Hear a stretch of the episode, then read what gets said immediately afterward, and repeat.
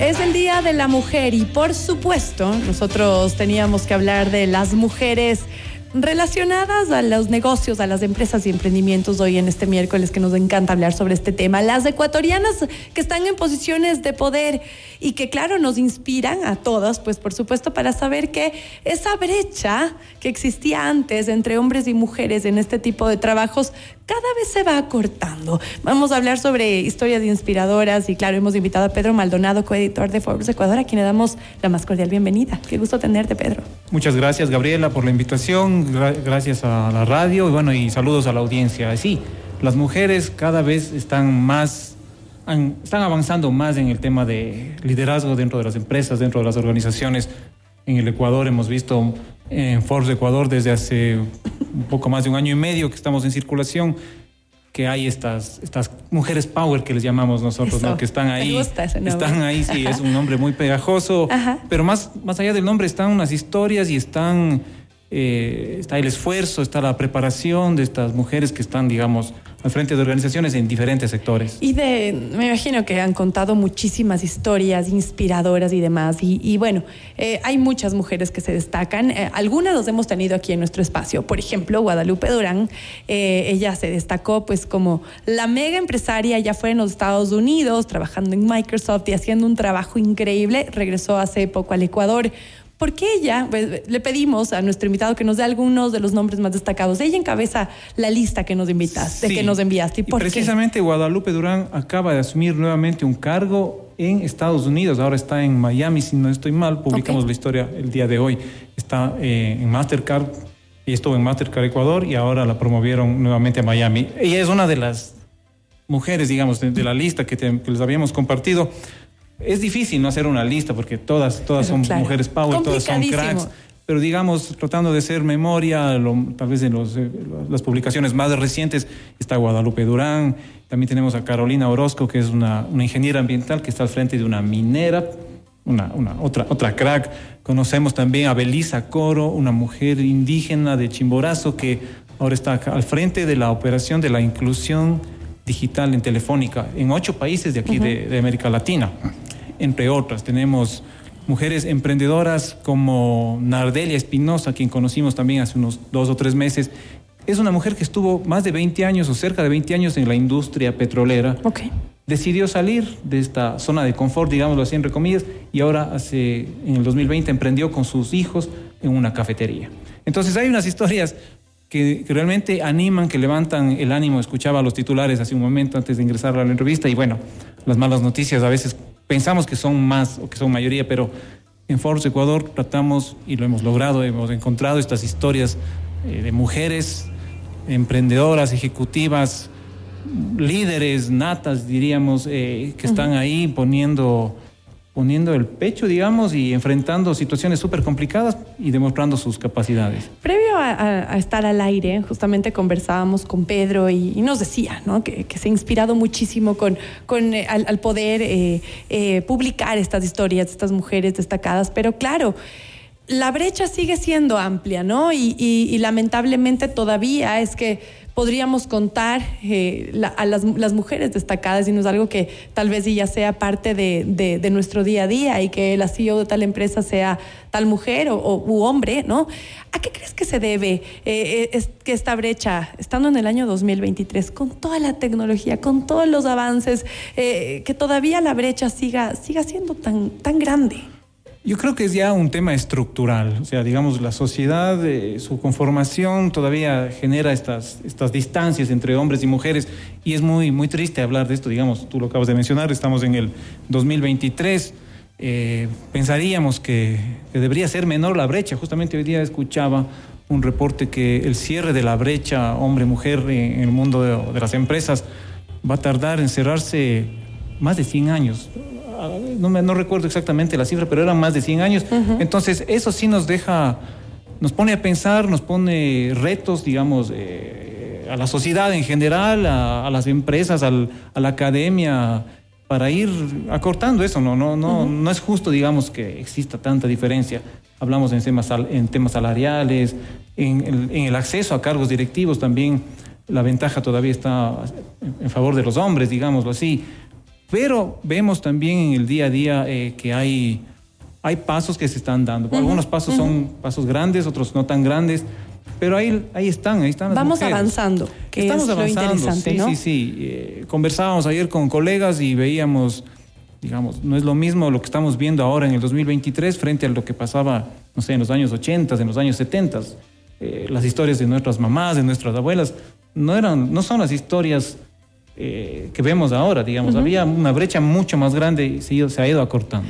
¿No será tal vez que nos, eh, ahora las mujeres tenemos una carga aún mayor, ¿no? Porque claro, antes de alguna manera la mujer se dedicaba al trabajo en casa, que es el trabajo agotador no remunerado eh, y a, a, cuidar de sus niños y tal.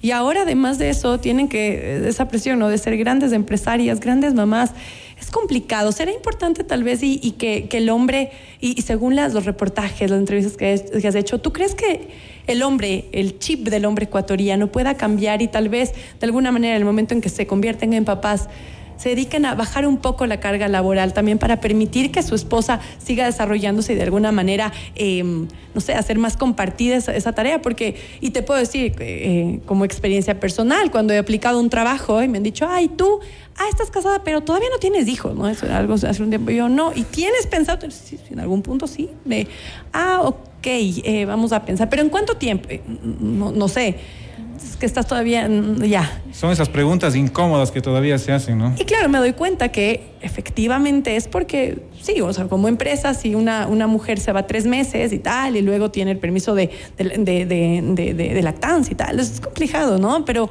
ahí sería bien importante tener el apoyo del, del, papá, del, del, marido. la pareja, está cambiando, está cambiando. al, igual que la brecha se va cerrando eh, conocemos a sí mismo por las historias que publicamos en Forbes, eh, estas parejas que se complementan, que se ayudan. Precisamente te mencionaba a Belisa Coro, ella eh, cuando nos dio la entrevista hace unos meses, nos contaba que uno de sus pilares, si no el más grande, uno de los más importantes, es su esposo, que también comparte la crianza de un niño pequeño, creo que tenía un año. entonces, vamos viendo esos, esos, esos cambios también en los chips, como tú dices, en la forma de pensar, en la forma de de relación, de, apoyar esa relación, ¿no? La relación de pareja es, tiene sus altos, sus bajos y cuando hay responsabilidades profesionales el, compromiso debe ser aún mayor. Y, bueno, qué bueno que mencionas a Belisa, tú decías, claro, ella es indígena, su esposo también es indígena. Él también es indígena. Y normalmente el chip, y uno creería que los indígenas tienden a, tener una mentalidad distinta, tal vez y hasta inclusive más machista que... que, que, Eso nos comentaba Belisa. Qué bueno que, sea un ejemplo de que así no eh, es. Las familias estaban como que dudando de, de estas responsabilidades compartidas, pero bueno, los dos han salido adelante profesionales exitosos ambos y, y es un ejemplo, ¿no? Tal vez no, son tantos esos ejemplos, pero vamos a ir viendo más eh, con el pasar del tiempo. Y regresando al tema eh, empresarial, ¿cómo ves tú la transformación que se está dando para que las mujeres tengan la posibilidad de trabajar y al mismo tiempo eh, cuidar de sus niños, sobre todo en los primeros años de vida. El que hay un sitio para poder, por ejemplo, extraerse la leche. Eso ya es algo que se está dando en las empresas ecuatorianas. Eh, no sé, que se les permite el teletrabajo y que sea algo un poco más, más, más fácil, que a la mujer se le dé esas facilidades en un periodo corto, porque si uno se pone a pensar, eh, uno trabaja para una compañía, no sé, 15, 20 años, y de esos que estés un año o dos eh, dedicado a eso, cuando pues se puede hacer, ¿no? O sea, sí, hay estos espacios, ¿no? Para la lactancia materna, el, se está el, teletrabajo, con la pandemia todo cambió para, para bien, yo digo, en el tema laboral, porque todos creo que los que hemos podido mantener de alguna manera el teletrabajo o los que vivimos el teletrabajo en su momento, nos dimos cuenta del, valor que implicaba pasar con los hijos, estar cerca de ellos, verles crecer. En el caso de las madres, yo sé lo complicado que es, eh, hablo por mi esposa, eh, ella ha hecho muchos sacrificios y pasa la mayor parte del tiempo con, nuestros hijos. Pero hablando ya de las empresas, vemos que hay cada vez más espacios, más flexibilidad. Eh, y esto también viene impulsado porque más mujeres están llegando a gerencias, gerencias de recursos humanos, gerencias de tecnología, gerencias de marketing, etcétera. Y ellas vienen, bueno, tienen, saben lo que se vive, lo que es ser las que son mamás, no saben lo que es, eso implica y van implementándose poco a poco políticas. Hay mucho todavía por hacer, sí. Ayer también conversábamos del tema y veíamos que hay mucho por hacer, pero hay avances. En nuestro equipo, por ejemplo, tenemos una de las periodistas, acaba de ser mamá hace unos dos meses, un poco menos, y bueno, ella ha demostrado su talento, su capacidad y, y ha compaginado, digamos, estas dos responsabilidades entre, los medios, que sabemos que los medios de comunicación son muy demandantes. Ser periodista, aún más. Y es una, una flamante mamá, como le, decimos con cariño. Y bueno, ahí está, son ejemplos, ¿no? Hay, hay muchos ejemplos que están pasando. Nuestro equipo está conformado por, la mayoría son mujeres. Forbes Ecuador. Forbes Ecuador, la mayoría son mujeres que están en contenido, en el área comercial, en el área de en la parte administrativa.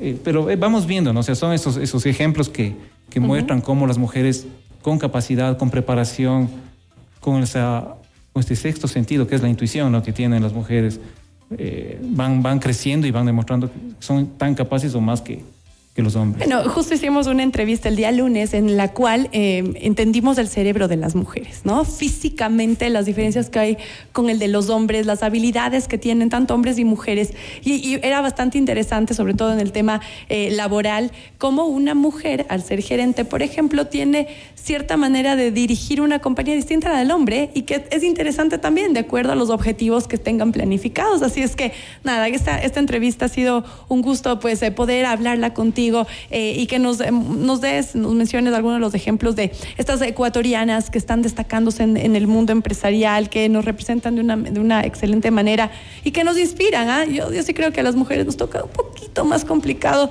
sobre todo en tiempos de maternidad, para poder hacer un poco de todo. Yo me imagino tu colega dos meses, a los dos meses todavía la cosa es bien difícil con el bebé chiquito y al mismo tiempo dedicarse a su profesión, un abrazo para ella y a todas quienes les toca pues eh, eh, dividir esos tiempos y sacar adelante a su familia y también por supuesto a su profesión. Mil gracias por acompañarnos. ¿Algún, ¿Algún mensaje para concluir? Eh, bueno, que sigan y sigamos inspirándonos en las, en las historias de las mujeres, de las mujeres power que les llamamos nosotros en, en Forbes Ecuador, estas mujeres cracks que están rompiendo techos por todo lado, dentro y fuera del país, ecuatorianas de exportación en diferentes áreas.